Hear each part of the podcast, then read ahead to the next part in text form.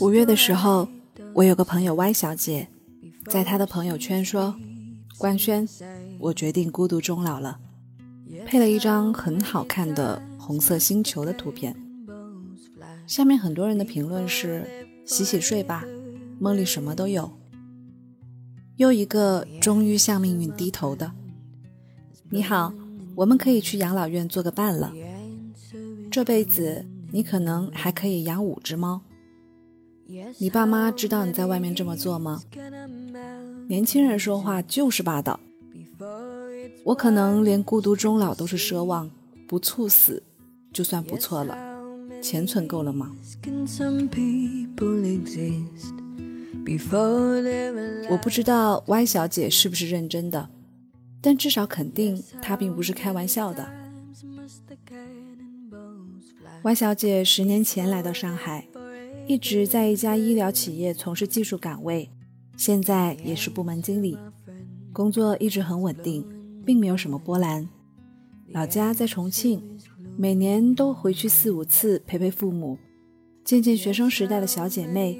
吃顿饭，发发朋友圈。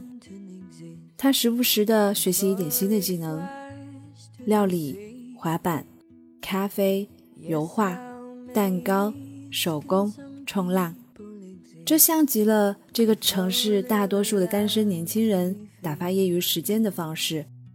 而他最喜欢的是潜水，每年夏天都会利用年假约上一群朋友去日本、菲律宾或者是印度尼西亚潜水。一时间，我也很羡慕他可以认识这么多的海底生物。Y 小姐除了平时开发一点新鲜的兴趣爱好，或者去大街小巷探访小众店铺，其余的时间基本都窝在家里，躺在沙发上看剧，或者是翻翻客厅书架上还没有读完的书。疫情期间，养成了自己做饭的习惯，两菜一汤。从朋友圈看起来也算是美味，还研究起各种小蛋糕的做法，一半成功，一半失败。他租的小房子带着一个小花园，总是能够收获小西红柿、草莓。最重要的是有一只猫陪着他，在家还是有人可以听他说些话的。感情方面，据我了解，Y 小姐有些故事，但又似乎没有什么故事。大学的时候有过一段校园恋情，和大部分的情侣一样，毕业就意味着分手，从此天各一方。十二年前，也就是二零零八年，对，Y 小姐今年已经三十六岁了。Y 小姐在十二年前开始了一段刻骨铭心的网恋，这一谈就是七年，而且两人并没有见过面。这个故事让身边的很多朋友都不解。后来陆陆续续的认识了两三个男生，要么自己很喜欢对方，并没有那么喜欢自己；要么对方很喜欢他，可是 Y 小姐却不来电。在我们的眼中，Y 小姐是恨嫁的。她总是说：“我会等，只要是对的人，晚一点没关系。”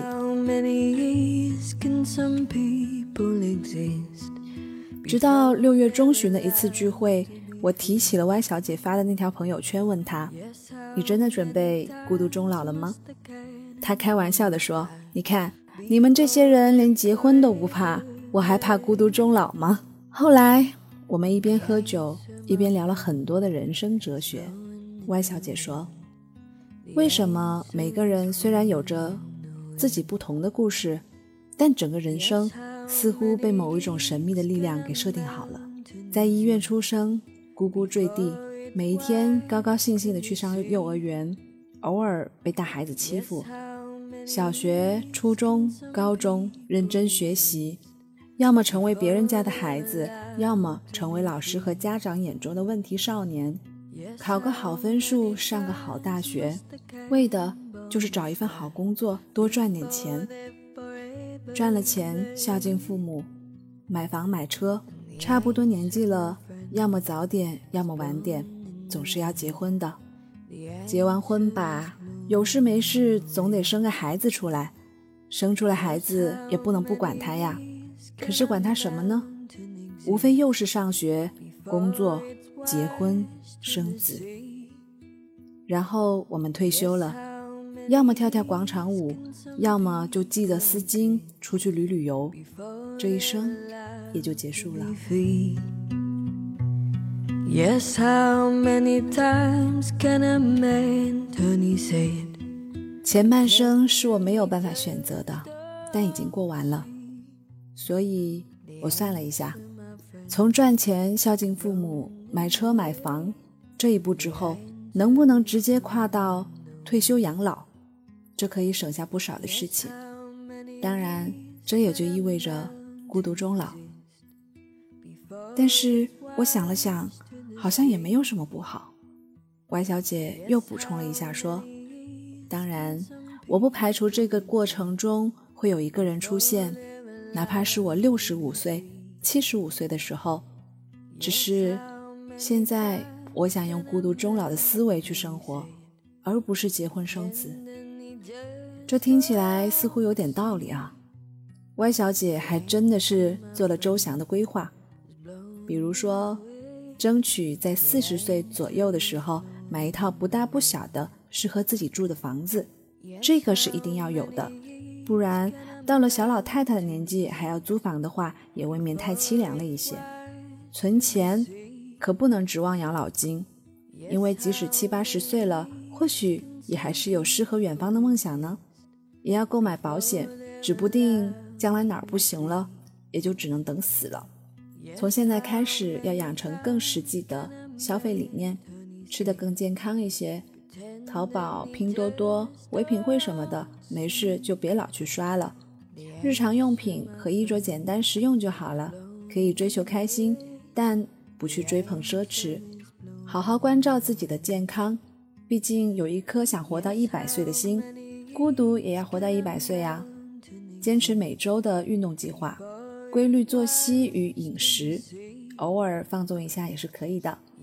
还是得继续看多些书，多学一些新鲜的东西。以后和一群老太老头在一起的时候，也要有点逼格，没法和他们聊儿女有多出息，只能做一个有文化、有内涵的老太婆了。早一点写好自己的遗书，如果还剩下点什么的话，那做点好人好事吧。我得找个定向的山区学校捐了，这具身体嘛，也捐了吧。毕竟小的时候理想是做老师，那长大后做个大体老师也不错吧。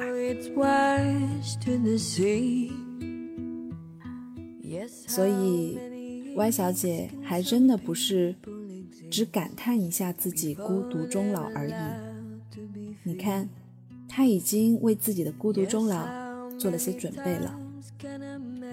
因为得不到爱情而觉得自己会孤独终老的人，我想大概是他心里住着一个不可能的人。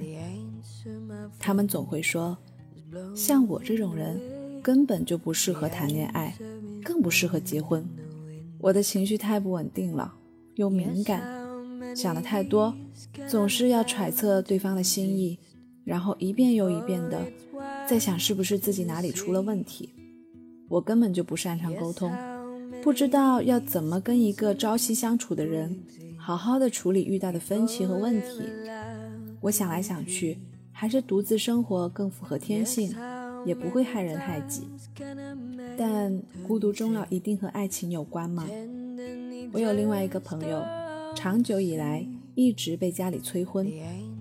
其实他的父母也算得上是知识分子，做人做事都很体面，识大局，有见地。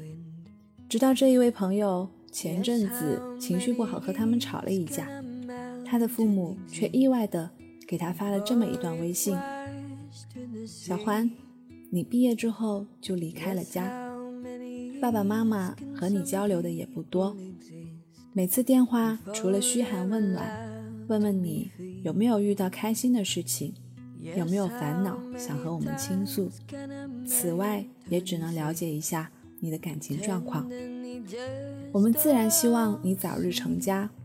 于私，我和你妈也很想抱抱孙子或孙女。与你，也希望你有一个幸福的家庭。但这两天我和你妈好好的谈了谈，我们最终希望的，就是我们不在你身边，甚至是以后都不在了的时候，有个人陪你吃吃饭，问问你身体好不好，有人陪你一起散步回家，说说笑笑。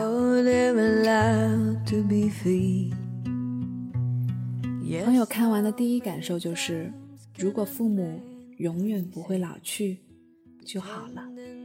其实，没有一份感情支票里写了不再让你孤独。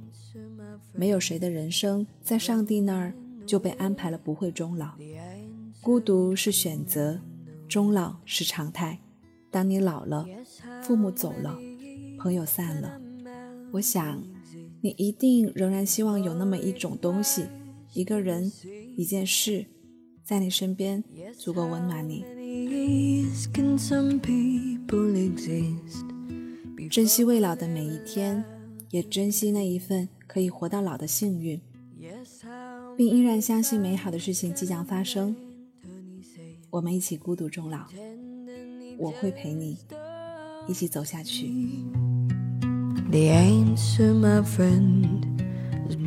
这里是陌生人广播，能给你的小惊喜与耳边的温暖。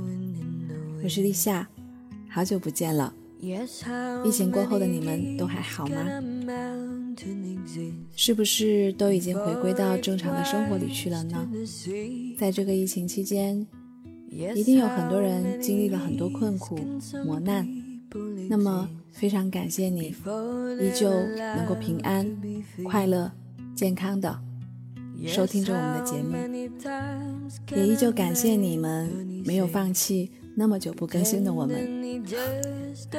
好了，希望你快乐，祝你晚安。我是立夏，我们下期再见。